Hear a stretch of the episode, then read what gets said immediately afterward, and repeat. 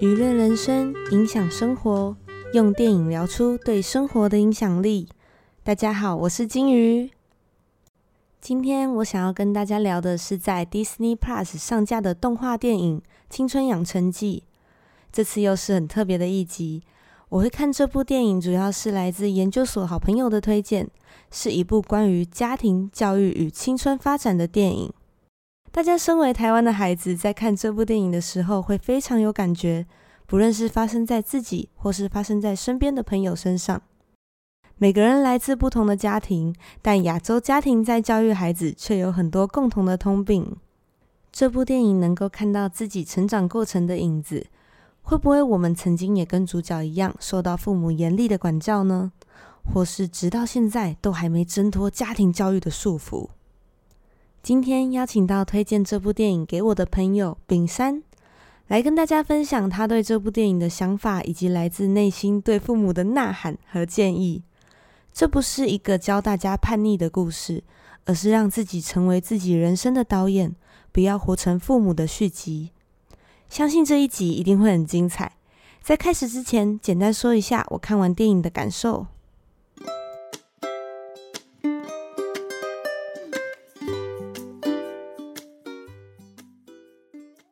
简单的说一下电影的大纲。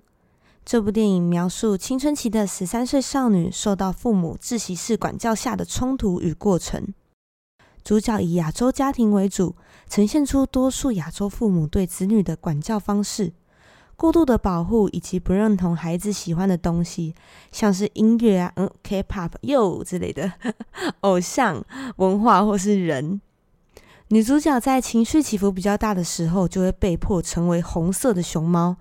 这就像是青春时期的叛逆，也代表父母不愿意接受孩子长大的事实。但女主角仍尽力的扮演妈妈心目中完美女儿的角色，不断压抑自己。亲子关系从顺从、矛盾、挣扎、抵抗到沟通的过程，触动人心。整体而言，我会给这部电影九十分。根本就是亚洲社会的真实缩影。除了看了会很有认同感以外，电影的细节也设计得很有巧思，许多会让人就是会心一笑的情节。而且皮克斯也很擅长用逗趣感人的剧情来传达他想要表示的寓意，进而取代那种说教的方式。动画中角色可爱夸张的表情，还有对成长过程的贴切程度，都能让人在看的时候产生强烈的共鸣。接下来即将进入本集的重头戏，由炳山来为大家分享关于他成长被妈妈认为的叛逆之路，影响生活。Hello，炳山，很荣幸能邀请到丙山来上这个 podcast，分享自己对于家庭教育的想法。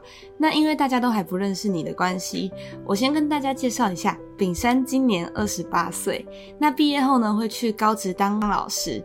大家会不会觉得蛮奇怪的？诶二十八岁的年纪应该已经很成熟了，完全是一个可以独立的大人了。那为什么我今天会邀请他来分享关于青春养成记这个主题呢？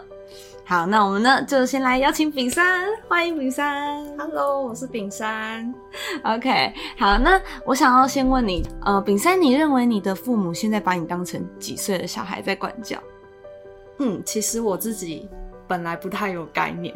但是因为在学校有参与一些智商的活动，然后跟智商师聊天之中，他就跟我说：“哎，我发现你爸妈把你当十七八岁的小孩，十七八岁吗？对，十七八岁是高中生，对吧？对，我最近有在抗争，我觉得有比较好，有比较好。OK，啊，所以智商是觉得说，爸妈把你当成十七十八岁的小孩子，就是等于是一个高中生，但你现在已经是研究生了。没错，啊，那他们平常对你的管教方式是怎样的？你才会这样子觉得？因为其实，在很多人生的决定之中，其实我我会觉得我自己可以决定，但是我父母会觉得，就是我的决定可能不够思想不够缜密，他们会很容易去干涉我的想法。哦，他们会把你当小孩啊，帮你做决定，像是什么决定啊？不要买水壶，这个水壶的材质就是不好。然后我印象蛮深刻，为什么提到水壶，是因为就是在大卖场，然后我就看到那个颜色很漂亮，然后我的同事有在使用，当时就想说，该不会是那个什么太和工坊吧？哦，不是，不是，那个材质很好，是 另外大卖场的那种可爱的造型水壶，就是其实是大的，因为就是大家可能会容易忘记喝水，然后我的同事就买那种大容量水壶哦，然后我就觉得它很漂亮，然后又可以兼顾健康，然后我拿起来就有提到说想要买，然后当下我就被我妈念了一顿，这样，她是不让你买。那你你想买那个水壶是花你自己的钱吗？还是因为是家庭就是一起出去？对对对，所以其实是父母买。那即使你说不买了，他还是会继续念。他没有给我足够的时间反应，他就开始，他就开始就是嗯说教起来了。这样就是他停下来的时候，我就说哦没关系，我我不买了，我不买了，干脆就不买了，是不是？对对对。OK，今天的主题是这个青春养成记嘛，在电影《青春养成记》中，你认为你跟女主角或是父母有什么共同之处？其实我觉得它的开头就很引起共鸣。它开头是什么？就是他开头有提到说，你一直去，就是父母给你很多，你要符合父母的要求，这样才可以报答他们。可是，呃，如果你太常去迎合父母的要求的时候，你会就是迷失你自己。像是怎样的迎合？他们对你有什么就是期待或者说要求吗？哦，我的父母其实他们是很支持我念书的，所以变成说，在念书这件事上，我必须很努力的，就是表现良好，去迎合他们希望我就是表现很好的这个状态。那你有做到？我我很努力，真的，全班 最认真，就是非他莫属的，直接颁给他。硕一的时候，那个我们有一个影视直画的课，然后要写笔记。那那时候老师要收笔记，结果呢，每个人就开始拿出自己上课的笔记。那发现丙山一拿出来，哎，惨了，超级认真，一个全班最认真，应该可以出书了吧？你自己觉得？你是压力很大，想说，哎，有没有发现，就是大家反应会这么大，很像背审资料。反应过来，根本你已经把笔记变成不是笔记了，是背审资料，有封面哦。哦，还有目录，哎，当成论文在写，是不是？呃，对，所以呢，炳山在这个求学路上，他是一路就战战兢兢，然后表现的非常的认真，态度是很优良。好，那你认为你自己是不是就是跟女主角一样，就是一直在努力的扮演这个妈妈心目中完美女儿的角色？我想。你 觉得？其实我觉得我最近是碰到一些需要抗争的事情，所以就是有开始，就是对对我的妈妈来说，她可能觉得我最近很不乖巧，因为直接跟以前大不一样，因为你之前都是比较顺从的，对不对？对，其实就是虽然我自己的声音，然后我会跟我爸妈反映，但他们通常会用一些就是他们的想法来说服我，他们也不一定确认我有没有被说服，他们可能就觉得说我接受了，就不会有。再多的沟通了，这样子哦。对对，既然你都从小到大都是习惯这种状态，那为什么你现在会比较强烈的表达你自己的感受，跟可能你不喜欢的地方，你会大声讲出来？这是为什么？嗯，我觉得这个跟我的求学过程有点关系，就是因为先前我其实是念观光系，就是我去尝试以后发现我不喜欢。然后我就想要做设计，那个时候就有跟我爸妈吵架。那后来就是其实有不断在就是设计方面有做进修，然后就是有也有做出一点就是在成绩上表现良好的状态，去证明说我可以做这件事情。哦，你不是只是说哦我喜欢画画，你是先去做了一些你觉得可以拿来证明你自己真的喜欢画画，而且可以在画画这个领域做出一些成就，然后你才去说服你的爸妈。对，没错。不然他们一开始是不希望你读设计的。对，而且我觉得在这件事上面也发现，就是父母的决定不一定是对的。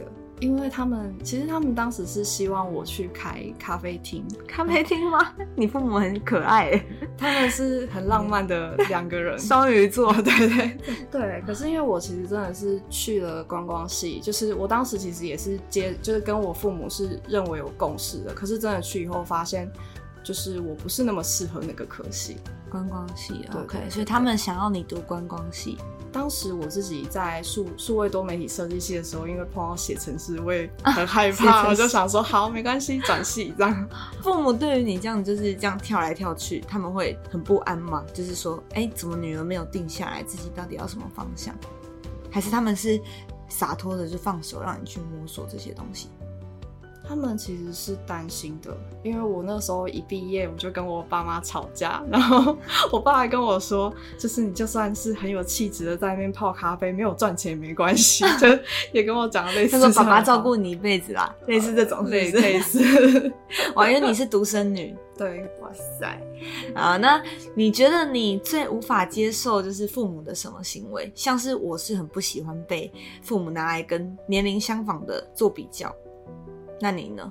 这个我要连接到青春养成记的部分，就是其实它前面也是接近开头的地方，有一段是女主角她拿出了她的很好成绩的考试卷吧，然后她妈妈反应就是就是成绩很好，未来可以在我记得是在联合国，联合国担任不错的要职。对我来说是呃，我的父母也会做类似的事情，他们可能看到我现在就是可能课业上的表现成绩不错，就会说。哦，未来就有机会当校长，类似这样子的话，然后我都会很害怕。所以我觉得他们对我的期望过高了，很高，对，会让你觉得很有压力。就可能是希望他们认同我现在的这样的一个小成绩，但是不是说他们要继续设更高的，然后让我觉得说哇，那我永远都达不到你们的标准。没错，有这种感觉对吧？帮我建立新的目标啊，我懂。女主角她是她妈妈是要她做什么？我记得是联合国的要旨，就我我爸妈没那么夸张，但我觉得那个共同处很像，所以我看到那段话，觉得哇，好有共鸣哦。懂，我懂，我懂。就是你会像我一样吗？就是被嗯，可能年龄相仿拿去做比较，你有遇到这状况吗？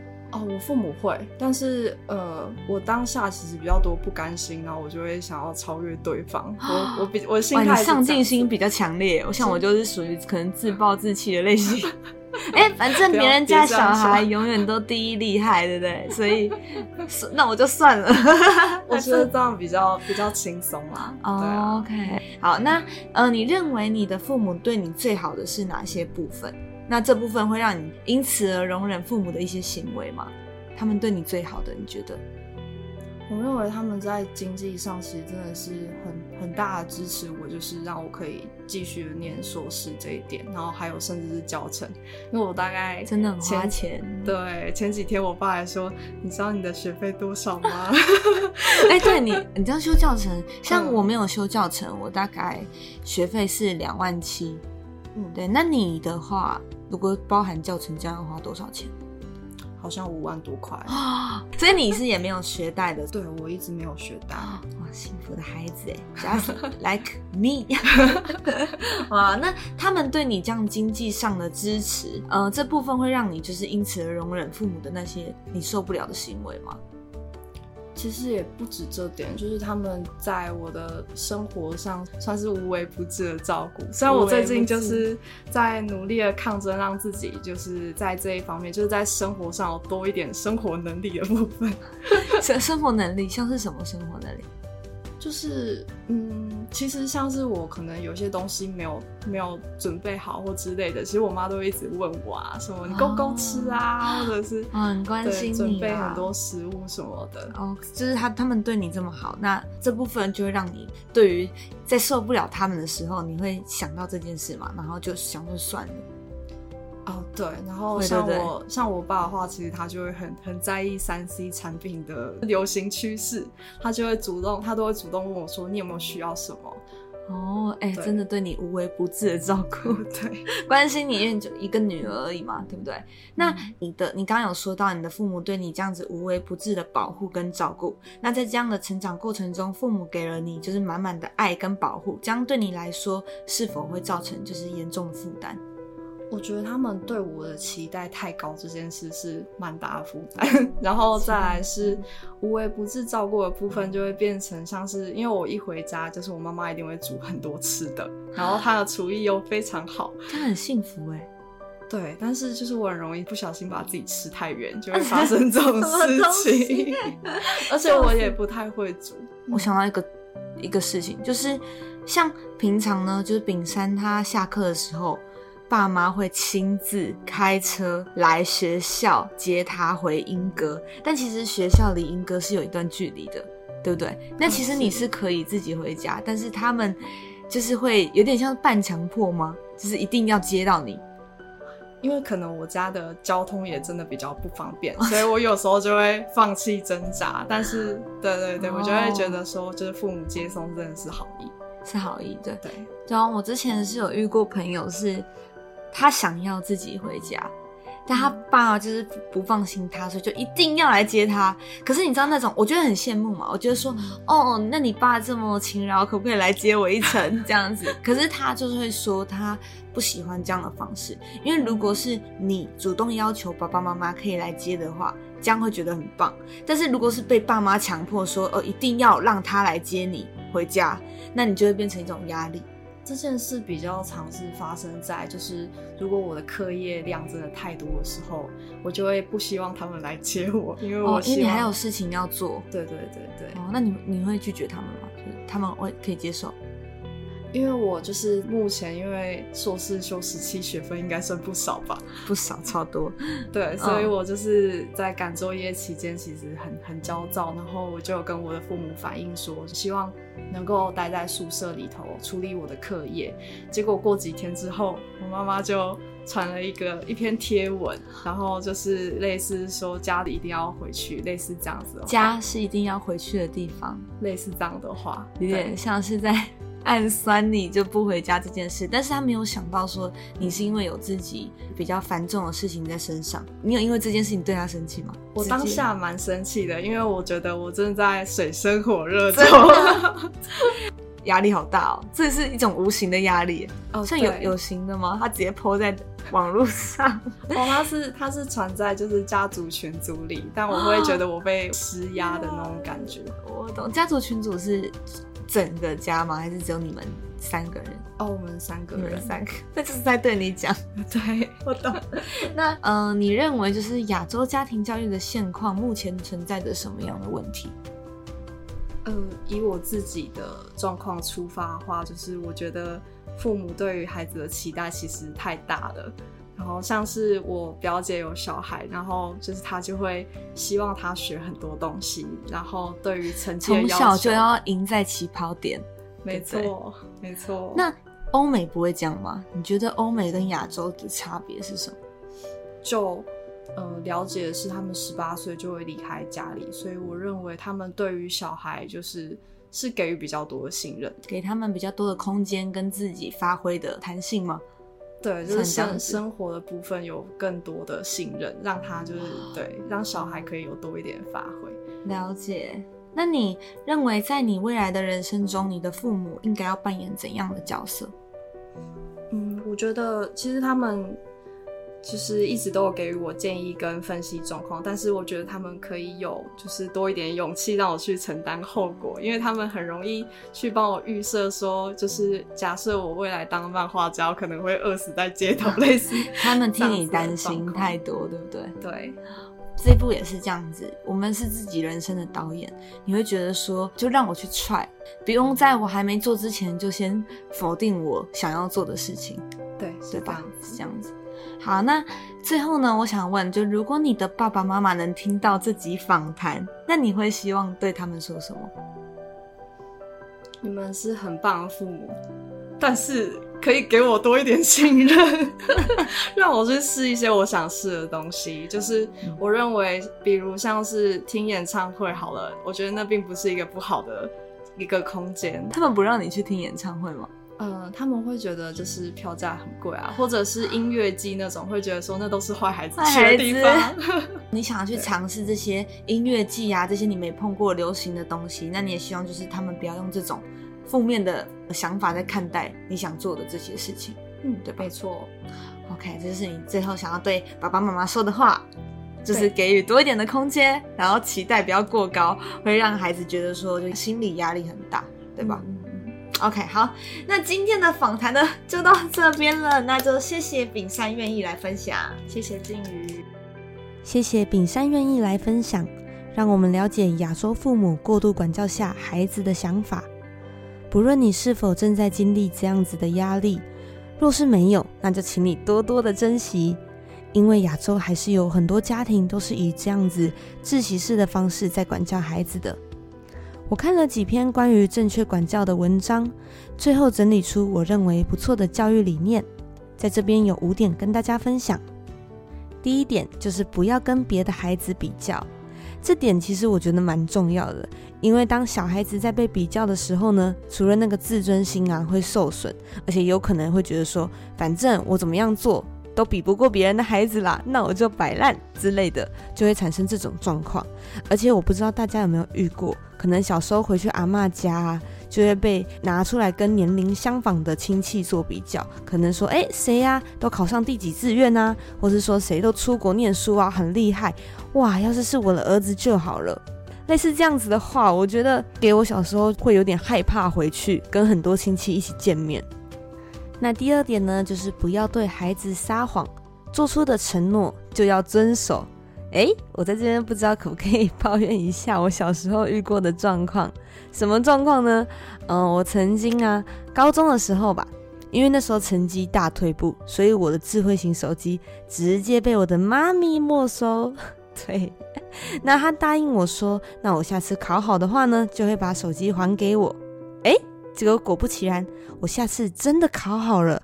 这时呢，我的妈咪就想：“哎呦，果然是手机的问题，那我就不还你了。”那我当下真的超级哦，我就觉得，那我那么认真干嘛？你为什么说话不算话？所以呢，我觉得第二点也很重要，不要对孩子撒谎，做出的承诺就要遵守，让他也当个就是守信用的孩子。第三点，不要因为工作忽略孩子。我知道现在很多是双薪家庭，那爸爸妈妈都很忙，我们也要体谅他。不过我觉得在一个阶段，像是国中吧，那时候最叛逆的时候，我觉得这时候呢，孩子的交友啊，是爸妈特别需要注意的，多花时间陪伴他，了解他的想法，才不会走歪。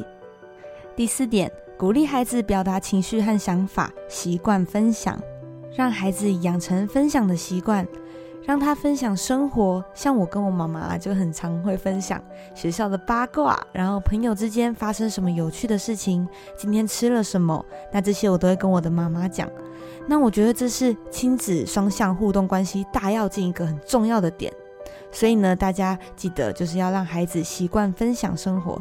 那父母偶尔也可以跟孩子分享一下自己的工作状况，压力也可以讲出来啊，就像朋友一样，互相聊聊。那第五点呢，就是呢，严厉的有原则。大家都说家家有本难念的经，每个家庭有自己严厉的方式，那有自己的底线。那我觉得父母呢要严厉的有原则，不是说诶突然就很松，那突然又很紧，那这样子孩子当然一时没有办法接受，可能想说诶，我上次这样子做，你明明就没有生气，那你为什么这次要生气呢？那孩子可能就不太理解，在父母的心中。孩子可能真的是永远长不大的小孩，父母可能会对自己充满期待，产生非常多的压力。不过，身为孩子要知道，你才是自己人生的导演。找到跟父母好好沟通的正确方式，控制自己的情绪，减少争吵，适当的将想法表达出来，相信父母会渐渐感受到的。换种角度想，父母都是因为爱我们。不过，爱的方式要让彼此都能接受，才是正确的亲子关系。诶，讲到这里，我好像都很轻松的在跟大家侃侃而谈。不过没有哦，其实呢，我自己也在努力跟我的父母找出一个我们都可以接受的沟通方式，因为完全没有冲突是不可能的。那相信大家也跟我一样，那希望我们都可以顺利的找到与父母正确的相处之道。感谢您的收听，娱乐人生。影响生活，我们下次见，拜拜。